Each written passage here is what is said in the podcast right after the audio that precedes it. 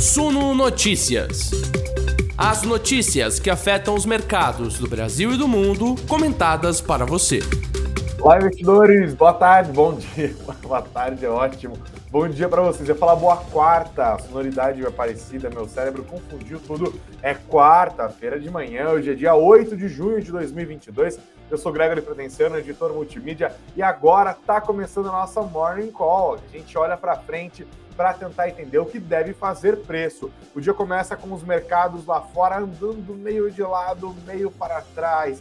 A semana ainda é de cautela, porque semana que vem tem decisão de política monetária lá nos Estados Unidos. Aqui no Brasil, os investidores continuam prestando atenção nos riscos fiscais associados à PEC dos combustíveis e o dia de hoje promete ser bastante importante, tanto para a gente conhecer os detalhes da proposta do governo, quanto para ver a receptividade dos governadores e dos prefeitos também. Já tem notícias sobre isso, a gente vai detalhar. O dia também é importante porque é o último dia para reserva de ações via fundo do FGTS para quem quer participar desse follow-on da Eletrobras, tá? É, acaba hoje à tarde esse prazo, você fica por dentro de mais informações agora também. Hoje também a expectativa de que a Lion Sonai e BR Malls consigam finalizar a votação que aprova a fusão entre as duas empresas o que deve criar uma gigante do setor de shopping centers aqui no Brasil. E tem mais pesquisa eleitoral saindo para o mercado ficar de olho, encomendada pelo mercado, inclusive, tá? Agora você tem todas essas informações para começar o dia super bem informado, tá? Obrigado a todos que nos assistem. Senta o dedo no like, se inscreva aqui no nosso canal para a gente continuar a crescer que será que a gente chega hoje ainda aos 47.500 inscritos aqui no nosso canal? Me ajuda, faça essa forcinha. Obrigado a todos que nos ouvem também pelas plataformas de podcast. O nosso noticiário de todas as manhãs começa agora.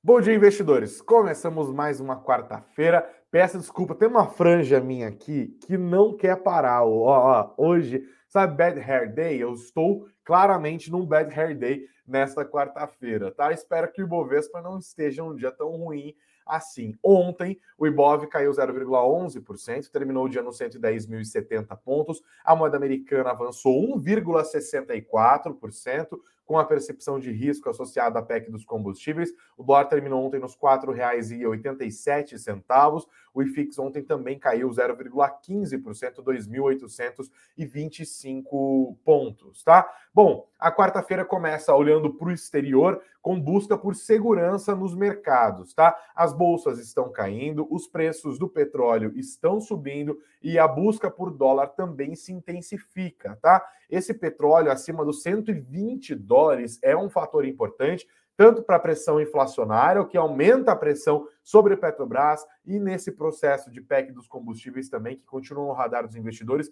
que ontem trouxe essa percepção de risco e jogou o dólar e os juros futuros lá para cima, né? O que está pegando aqui é justamente a perspectiva de melhora da economia chinesa com a reabertura conforme vai melhorando o quadro epidemiológico no segundo país, na segunda maior economia do planeta, né? Isso já está puxando os preços do petróleo para cima de novo, além, claro, de todo o impasse que envolve Rússia, Ucrânia e a Europa. Tá? As bolsas europeias agora estão operando em baixa, também depois da divulgação de novas previsões da OCDE, Organização de Cooperação e Desenvolvimento Econômico, confirmarem perspectivas pessimistas para economista global. A OCDE não está otimista, inclusive cortaram a projeção de crescimento do Brasil, tá? Eu já vou detalhar esses dados mais adiante. E essa informação que põe em viés negativo as bolsas europeias acontece no dia anterior à decisão de política monetária pelo Banco Central Europeu, que até agora não iniciou o seu processo de aperto monetário, à semelhança do que já fizeram outros grandes bancos centrais de grandes economias, como é o caso do Federal Reserve, como é o caso também do Banco Central lá da Inglaterra. Aqui no Brasil, então, nem se fala, né? Juros é um negócio que é com nós mesmos, tá? A percepção de risco também vai pegando nos juros dos treasures lá nos Estados Unidos vão avançando, tá? Porque agora a percepção que vai prevalecendo é que os bancos centrais vão ter que, de fato, continuar a subir os juros, apertar a política monetária e isso vai espalhando temores nos mercados também nesta quarta-feira. Lembrando de novo, na semana que vem tem decisão do Federal Reserve, Banco Central eh, Americano decide o que fazer com os juros. O mercado espera mais uma alta de 0,5 ponto percentual. Semana que vem também tem decisão de juros aqui no Brasil. Então, hoje é dia de puxar a lupinha e prestar atenção. Esse clima de aperto monetário, de que a economia mundial entrou num outro momento, foi fortalecido hoje por novas decisões de bancos centrais da Índia e do Chile. Ambos decidiram elevar os juros das suas respectivas economias. Aqui no Brasil, agora a gente começa a olhar um pouco para o nosso noticiário mais corporativo, a expectativa de que BR Malls e Alliance Sonai aprovem ainda hoje a fusão entre as duas empresas. Estão marcadas assembleias presenciais para esta quarta-feira. A reunião da BR Malls está marcada para começar hoje às duas horas. A reunião dos acionistas da Alliance Sonai está prevista para as 17 horas, tá? ela já foi aberta a votação no caso das duas empresas. Os acionistas das duas empresas estão votando primeiro à distância e alguns boletins com resultados parciais dessas votações já foram divulgados. Na tarde de ontem, por exemplo, esses boletins mostravam uma maioria folgada a favor da combinação dos negócios das duas empresas. O boletim da BR Malls informou que os acionistas que tinham votado até a tarde de ontem é, nesse boletim informativo, representavam 47% do capital social da companhia, e desses 47% que votaram, 79,8% votaram a favor, 19,9% votaram contra. Ou seja, foram 310,7 milhões de votos favoráveis, são 35,6% da base dos acionistas. Para aprovar isso na BR Malls, part... tem, que ser... tem que ter uma votação favorável correspondente a uma participação superior a 50% do capital social da empresa. Ontem nós já tínhamos 35,6%. Está bem encaminhado para que a fusão entre as duas empresas acabe sendo aprovada. Então, olho nisso. Você está de olho nesse mercado de shopping centers, você está de olho. É nessa empresa gigante que vai surgir da combinação dos negócios, desculpem, da BR Malls e da Line Sonai. Presta atenção que hoje o dia é bastante importante para isso, tá? Voltando a olhar um pouco para o nosso Ibovespa de maneira um pouco mais geral, dos assuntos que estão pegando aqui, né? A gente deve prestar atenção em como esse pessimismo nos mercados lá de fora, depois da divulgação da OCDE, depois um dado de atividade da Alemanha mais fraco, do que se esperava, as decisões de juros na Índia e no Chile subindo, a percepção de que o Banco Central Europeu vai ter que começar a subir juros amanhã, é, e a perspectiva também de alta de juros lá nos Estados Unidos, tudo isso está contaminando, né? Está minando o apetite por risco no exterior e pode também acabar afastando o investidor estrangeiro da Bolsa Brasileira nesta quarta-feira. Pode pesar contra o nosso Ibovespa, que já apanhou ontem por motivos domésticos também, por conta da PEC dos combustíveis. Esse petróleo a 120 dólares, por um lado, pode acabar ajudando as ações da Petrobras, né? Afinal, a gente está falando de uma empresa que ganha mais dinheiro conforme mais alto é o valor do petróleo. Mas a Petrobras, óbvio, está no centro dessa discussão toda sobre inflação aqui no Brasil. E ontem, o presidente da Câmara, Arthur Lira, falou que aumentar a pressão sobre a Petrobras, inclusive pressão máxima foi a expressão que ele usou. Vamos prestar atenção para ver se vai ter desdobramento a este respeito, tá? E claro, o temor inflacionário também alimentado pela alta dos combustíveis também pode acabar azedando um pouco do clima aqui no Brasil, pode pesar nos juros futuros. E, de novo, fique atento: juros futuros significa bater direto ali nas ações de empresas do setor de varejo, do setor eh, de construção civil, do setor de shopping centers também, que pode ser afetado, e tecnologia. Claramente, essas empresas sofrem bastante com o cenário de alta de juros. Ainda sobre esse, essa PEC dos combustíveis, né? Para quem se perdeu aqui. Basicamente, o presidente Jair Bolsonaro propôs aos governadores que zerem as alíquotas do ICMS que incide sobre o diesel e sobre o gás de cozinha e se comprometeu a compensar a perda de arrecadação dos estados, tá? E também disse que os governadores poder, podem limitar uma cobrança de ICMS de até 17% sobre a gasolina e sobre o etanol, e que, nesse caso, o governo federal vai zerar os impostos federais que incidem sobre gasolina e o etanol, né? Piscofins e CID.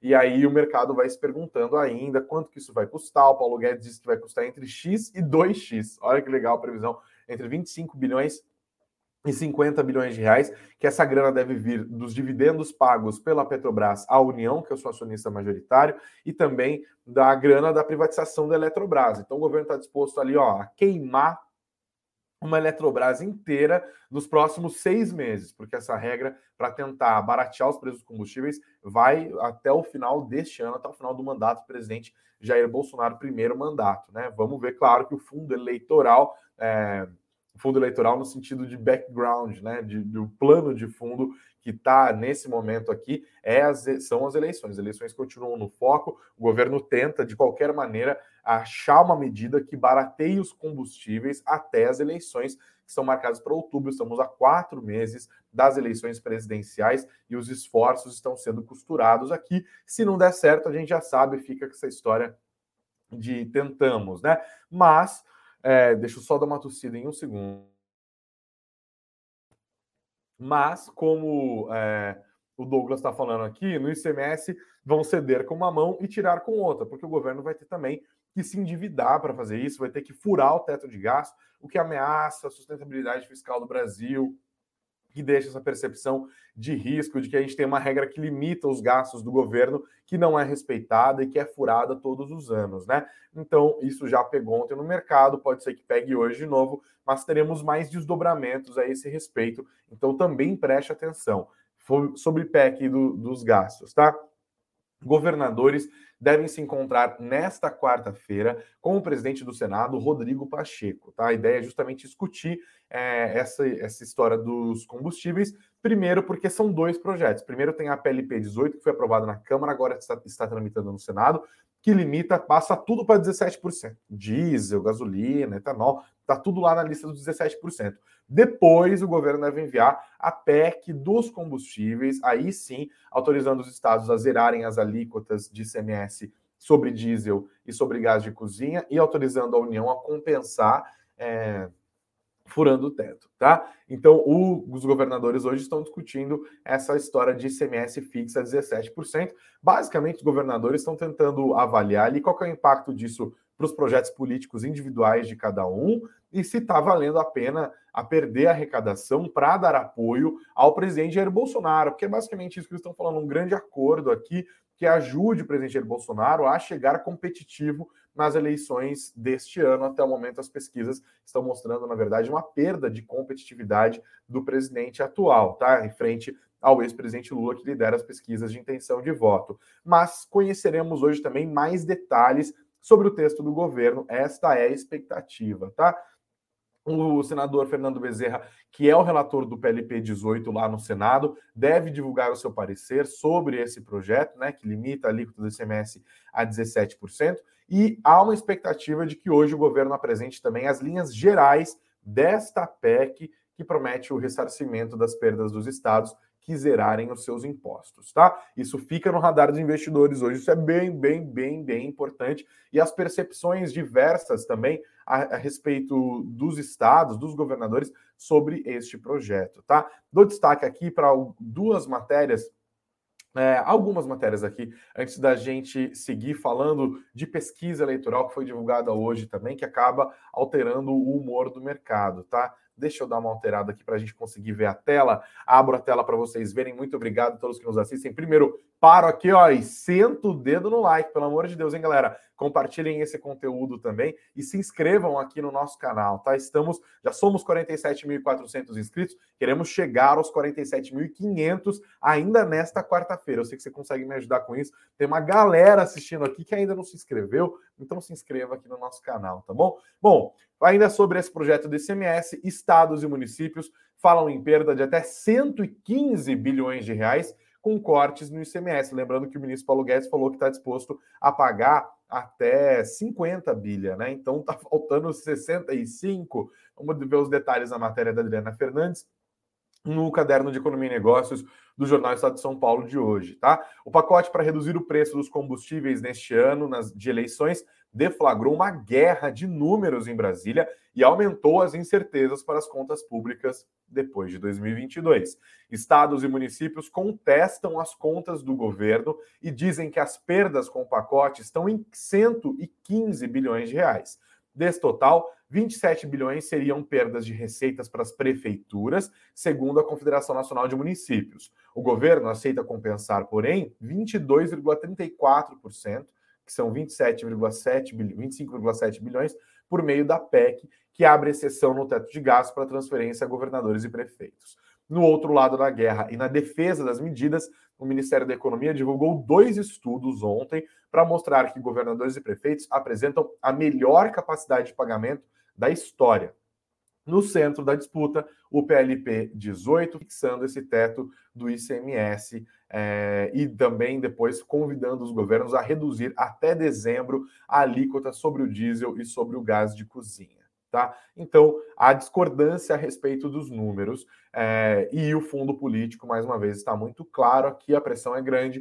Lideranças do Centrão que apoiam o Bolsonaro jogaram todas as fichas na aposta de que os parlamentares de todos os partidos dificilmente terão condições de votar contra uma queda de impostos que pode reduzir a inflação e que vem sendo adotada por outros países. A estratégia é expor publicamente os governadores que se recusarem a reduzir a zero o diesel neste ano de eleições gerais. Na área econômica, a avaliação é de que a flexibilidade do teto de gastos é o menor dos males. Se não der certo, o presidente não descarta decretar estado de calamidade, o que assustou ainda mais o mercado, que ontem colocou nos preços dos ativos o risco fiscal maior para 2023. Então, é, esse é o cenário que a gente está, basicamente, é como se o Bolsonaro virasse para os governadores e falasse: se vocês não toparem, eu vou decretar estado de calamidade, tá? E é isso. Ei, Brasil, é o país que tu vive, meu amigo, é o país que tu vive. Mais destaques hoje ainda, ó, falei da Petrobras, queria destacar, essa matéria está no nosso site, no suno.com.br barra notícias, suno.com.br barra notícias, o Lira pedindo pressão máxima contra a Petrobras. Ontem as ações da empresa até encontraram espaço para subir, diante da percepção de que com esses projetos todo pode ser que não haja muito, é, muito mais pressão para que a Petrobras mexa na sua política de preços. Mas não é isso que o Arthur Lira sinalizou ontem, o presidente da Câmara falou que vai com pressão máxima para cima da Petrobras, disse que vai convocar o presidente do CAD para prestar explicações do porquê eles não estão agindo contra o que ele chama de abusos da empresa. Ele critica o tamanho da lucratividade da Petrobras e ele, claro, essa crítica dele ressoa também nas falas do presidente Jair Bolsonaro, que já disse que a Petrobras lucra demais, que o lucro dela é um estupro, que existe uma Petrobras Futebol Clube e tal. É a política de valorização né, da empresa nos últimos anos, de preservação de caixa, de pagamento de dividendos que está em xeque. Aqui o governo vai tentando cercar essa questão dos combustíveis por todos os lados. O foco continua é, nessa, nesse envolvimento todo de combustível. Combustível, combustível, combustível. Pessoal, o presidente acorda e dorme pensando em combustível. O mercado também presta atenção nisso, tá? Mais destaques de hoje, olhando para noticiário que não está muito positivo, né? É, a OCDE reduziu a projeção de crescimento do Brasil em 2022 e em 2023 por causa do quê? Com incertezas por eleição. Aqui a matéria que está no valor econômico, né? É, é, antes eles previam um crescimento de. Ah, desculpa, eu não, não, peguei os números antes aqui. Hoje a OCDE calcula que o PIB vai crescer 0,6% este ano, 2022, e 1,2% em 2023. A entidade avalia que a eleição presidencial de outubro acrescenta, abre aspas, consideráveis incertezas, fecha aspas, que podem amortecer o consumo de investimentos. Uh, e prevê que a inflação continuará elevada em 2023 na maior economia da América Latina, a saber, nós. Em dezembro do ano passado, a OCDE projetava uma alta de 1,4% da economia nesse ano, passou para 0,6%, e de 2,1% no ano que vem, passou para 1,2%. Agora, em seu relatório sobre as perspectivas econômicas, divulgado nesta quarta-feira em Paris, nota que a alta inflação, a guerra na Ucrânia e o aperto das condições financeiras tem corroído o sentimento econômico e o poder de compra aqui no Brasil, o que tem prejudicado fortemente a demanda interna. A OCDE nota que a inflação anual brasileira atingiu em abril quase 12%, sua maior taxa em 18 anos. Os aumentos dos preços dos alimentos, combustíveis e energia erodiram significativamente o poder de compra das famílias, tá?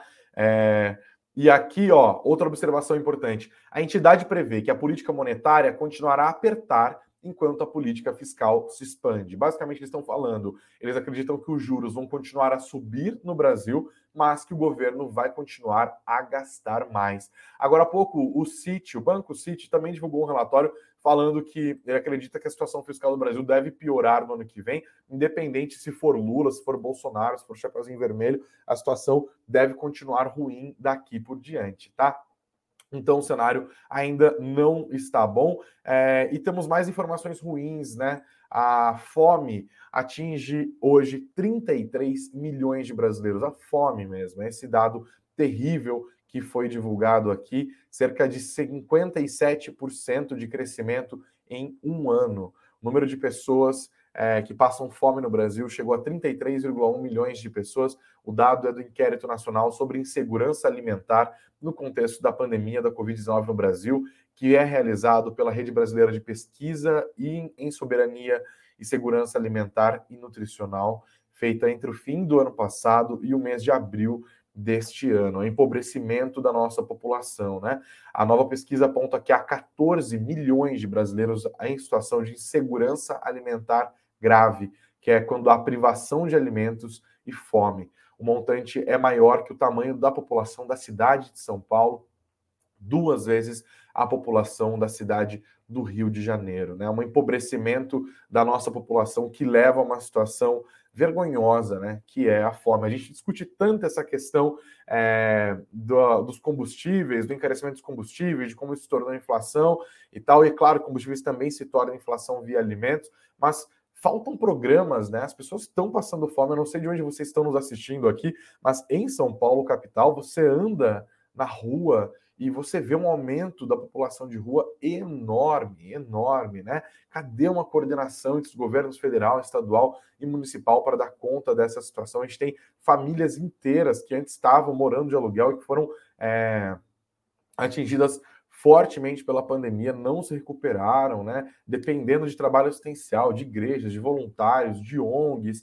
Então, é um cenário muito, muito triste, né? Para além do aspecto dos investimentos, que a gente está sempre destacando aqui, é bom destacar que economia também é desigualdade social, economia também é pobreza, e isso é especialmente agudo num país como o Brasil e foi especialmente agudizado nos últimos dias, tá? Nos últimos meses, com toda a crise aqui. Enquanto isso, a gente só debate, debate, debate, política, política, política. Bom, ainda assim, FGTS, ó, fica de olho. Se você estava pensando em usar o seu FGTS na oferta de ações da Eletrobras, acorda, o prazo vai até meio-dia de hoje. É, é isso mesmo. Não perca o prazo. Você pode aplicar de 200 reais a 50% do saldo das suas contas do FGTS. Então é isso, você reserva essas ações até meio-dia desta quarta-feira.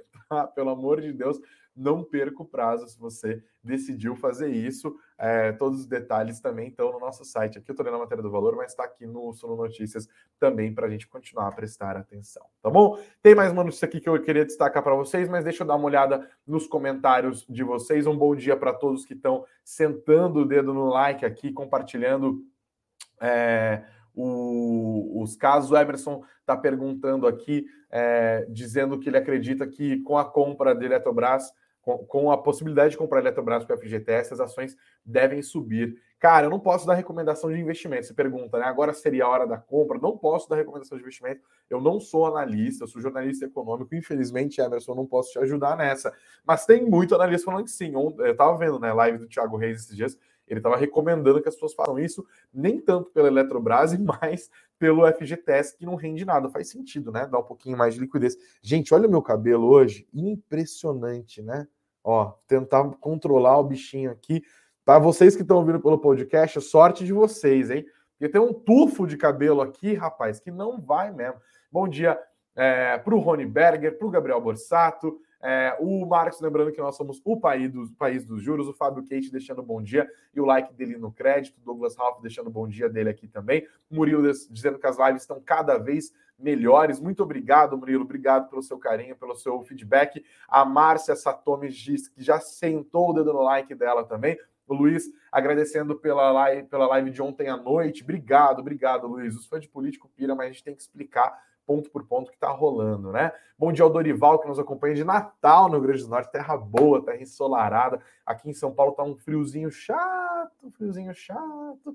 Bom, pessoal já começou a campanha aqui, o GG Costa está no ritmo do Bolsonaro 2022, já o Marcos está na campanha dele, Marcos 2022, o Murilo, Murilo 20, 2022, o Rony está aqui no Rony 2023, ele quer uma eleição fora do prazo dele. Ele, obrigado, viu, gente, pela participação e pelas zoeiras todas, tá? É, o Rafael está falando aqui que eu sou canhoto, cara, eu sou destro, Rafa, eu sou destro. E não tem nenhum problema ser canhoto, né? O problema é ser fã de político, cara. E sabe, eu sinto até a distância que é um cheirinho. Acho que você é fã de político, hein, Rafa? É Paquita de política. Eu acredito, tenho certeza, sim. Bom, vamos deixar o Rafa um pouco mais irritado aqui com dados, dados, dados, dados. Hoje teve a divulgação de mais uma pesquisa, a pesquisa do Instituto Quest, encomendada pela Genial Investimentos, que, assim como eu, como a XP Investimentos, como BTG Pactual, como Itaú, como o Bradesco, como a ONU, é, como, como o mundo inteiro, somos absolutamente comunistas. Né? Então a gente está aqui, essa grande confabulação comunista global para criar uma nova ordem mundial que tenha Lula como presidente, só não vê quem não quer, né? Vocês, infelizmente, pegaram todo o nosso plano de dominação mundial, mas, né, vamos tentar aqui. E a Genial Investimentos que é uma dessas instituições promotoras do comunismo soviético, divulgou essa pesquisa eleitoral hoje, que está em consonância com outras pesquisas é, indicadas, publicadas nas últimas semanas, considerando os votos válidos. Lula venceria no primeiro turno hoje, se as eleições fossem hoje, segundo a pesquisa Genial Quaest, Lula tem 58,87% dos votos válidos no primeiro turno, tá? Temos os números aqui, a pesquisa não é diretamente comparável com pesquisas anteriores, porque houve alterações, saiu é, um, entrou outro, né? Falando aqui no caso do, do João Dória. Eles testaram alguns cenários, nesse cenário que inclui Lula, Bolsonaro, Ciro Gomes, André Janone, Simone Tebet, Pablo Marçal, Vera Lúcia, Emael, Felipe Dávila, Sofia Manzano, quem é Sofia Manzano, meu Deus? Luciano Bivar, General Santo Cruz, Leonardo Pericles é, o cenário grande, assim, né? O primeiro cenário. Lula tem 46%, Bolsonaro 30%, e aí lá distante, Ciro Gomes 7%, André Janones 2%, Simone Tebet e Pablo Marçal 1%, todos os outros não chegam a fazer 1% nas pesquisas de intenção de voto. Essa é a pesquisa estimulada com a listinha, tá? Considerando votos válidos no cenário 1, a gente tem Lula com 52,87%, com mais votos do que todos os outros candidatos somados. Bolsonaro vai a 34,48%, Ciro Gomes tem 8%, André Janones 2,29%, Simone Tebet e Pablo Marçal 1,14%. Tem outros cenários, tá? É, no cenário 2, tem Lula com 47, Bolsonaro 29, Ciro, 20, Ciro 9, Simone Tebet 3. O cenário 3 é Lula 48, Bolsonaro 30, Ciro Gomes 9% e André Janones 3%. Na pesquisa espontânea, quando não é apresentada uma lista com os candidatos, Lula tem 32% das intenções de voto, Bolsonaro é citado por 20%, Ciro Gomes 1%, tá? Olha só como o cenário é bem colocado aqui. Tem dois candidatos bastante competitivos e os outros muito, muito, muito atrás. A Quaest também testou cenário é, de segundo turno e a distância de Lula para Jair Bolsonaro é de 22 pontos percentuais. Tá? Lula tem 54%, Bolsonaro 32%. No cenário entre Lula e Ciro Gomes, Lula tem 52, Ciro Gomes 25. Lula ganha de 56 a 20 de Simone Tebet. Tá bom? É, o Instituto fez essa pesquisa em parceria com a Genial Investimentos, que é quem encomenda é, que encomenda essas pesquisas. Deixa eu dar uma olhada na margem de erro. Margem de erro, que eu não estou achando aqui. Peraí. Margem de erro. É, é dois pontos percentuais para mais ou para menos, tá? É isso. Entrevistaram duas mil pessoas em 27 estados, pessoalmente, entre os dias 2 e 5 de junho índice de confiança do Instituto é de 95%, significa que se a pesquisa for feita 100 vezes, em 95 delas os números serão esses que eu acabei de dizer, considerando a margem de erro de dois pontos percentuais para mais ou para menos. Essa pesquisa também mostra uma situação é, complicada o presidente Jair Bolsonaro em outros aspectos que eu queria destacar para vocês. Assim a gente vai caminhando para o fim do nosso conversa de hoje. É, mostra que 47% dos entrevistados avaliam o governo Jair Bolsonaro como negativo, 25% consideram positivo, 26% dizem que ele é regular. Para 54%, o governo está pior do que se esperava. 27% dizem que o governo não é nem melhor e nem pior do que se esperava. E 18% somente dizem que o governo Bolsonaro é melhor do que a expectativa. A Quest também perguntou para os seus entrevistados sobre os preços dos combustíveis. Quem é o responsável pelo aumento? E o presidente Jair Bolsonaro é citado é, como o maior responsável pela alta dos combustíveis por 28% dos entrevistados. Para 16%, o maior responsável é a Petrobras, 14% responsabilizam os governadores, 11% dizem que a alta dos preços é consequência da guerra entre Rússia e Ucrânia e 9% acreditam que seja um reflexo da alta do dólar. Eles também perguntaram sobre a continuidade do governo Jair Bolsonaro, tá? E sobre a volta do PT. A pesquisa mostra que 52% dos entrevistados têm mais medo que o governo Jair Bolsonaro continue, enquanto 35% dizem ter mais medo da volta do PT ao governo na presidência da República. 62% dizem que Bolsonaro não merece um segundo turno, 36% dizem que Bolsonaro merece um segundo mandato. Desculpa, tá? 62% dizem que Bolsonaro não merece um segundo mandato, 36% dizem que merece, 43% dizem que Lula não merece voltar a ser presidente, mas 54% das pessoas dizem que Lula merece voltar à presidência da República. É isso, estamos entrando em eleições, cada vez mais eleições fazendo a diferença aqui. O mercado vai olhar para isso mesmo, né? Não tem jeito. Ai, meu Deus, só de pensar na canseira que vai ser isso. A gente está aqui no dia 8 de junho. As eleições são em outubro. Está quatro meses de eleições a gente só fala de política. A política já vai fazendo preço, já está no foco. Não é à toa que o mercado contrata essas pesquisas, tá bom? É isso, galera. Obrigado a todos pela audiência de vocês. Não se esqueçam de ficar ligadinhos aqui, ó. Deixa eu só dar uma olhada em mais números. Eu esqueci de falar, ó. Hoje pode ser que haja uma rebordosa nas ações da Vale, tá? Isso porque o minério de ferro caiu 0,31% lá em Tindal, mas a tonelada ainda está lá em cima, 145 dólares e 84 centavos. O Ibovespa futuro está caindo agora e o dólar está subindo. O Ibovespa futuro cai quase um ponto percentual, 1% agora devolveu o nível do 109 perto de perder o 109 invadiu 108 mil pontos. A moeda americana está subindo agora. O que está acontecendo com o dólar? Subindo 0,6%, R$ 4,90, hein? Bateu nos 4,90. Haja risco, haja aversão a risco no mercado nessa quarta-feira. Vamos ver se vai ser o clima assim até o final do dia. O Israel está aqui falando que ele é Greg 2022. E 2022 eu tô. Meu plano é chegar até o final do ano vivo, em meio a todas essas eleições, a todos esses fãs de político aqui. Tô fora. É muito mais legal comentar a política, noticiar a política do que fazer a política. Sai fora, ainda mais nesse país. Tô, tá é doido. Roda a vinhetinha aí, tá rodando a musiquinha. Não se esqueçam de sentar o dedo no like, de compartilhar esse conteúdo. Não se esqueçam que hoje, às 19 horas, estarei de volta, se Deus quiser, para a gente olhar para trás e entender o que aconteceu nesse nosso mercado. Ao longo do dia você tem mais informações no nosso site, no suno.com.br barra notícias, suno.com.br barra notícias, e daqui a pouquinho, meio-dia, quando se encerrar o prazo para reserva das ações da Eletrobras, tem live sobre a semana de previdência. A gente vai conversar um pouco mais sobre as diferenças entre os fundos de previdência, as melhores estratégias de investir nessa modalidade, tá? Não, não se esqueça onde que vai ser, vai ser aqui no nosso canal do YouTube mesmo. Meio-dia, em ponto, estamos aqui para você ficar cada vez mais bem informado, tá bom? Bom dia, pessoal. Bons negócios sempre, muito, muito dinheiro no bolso. A gente volta a falar mais tarde.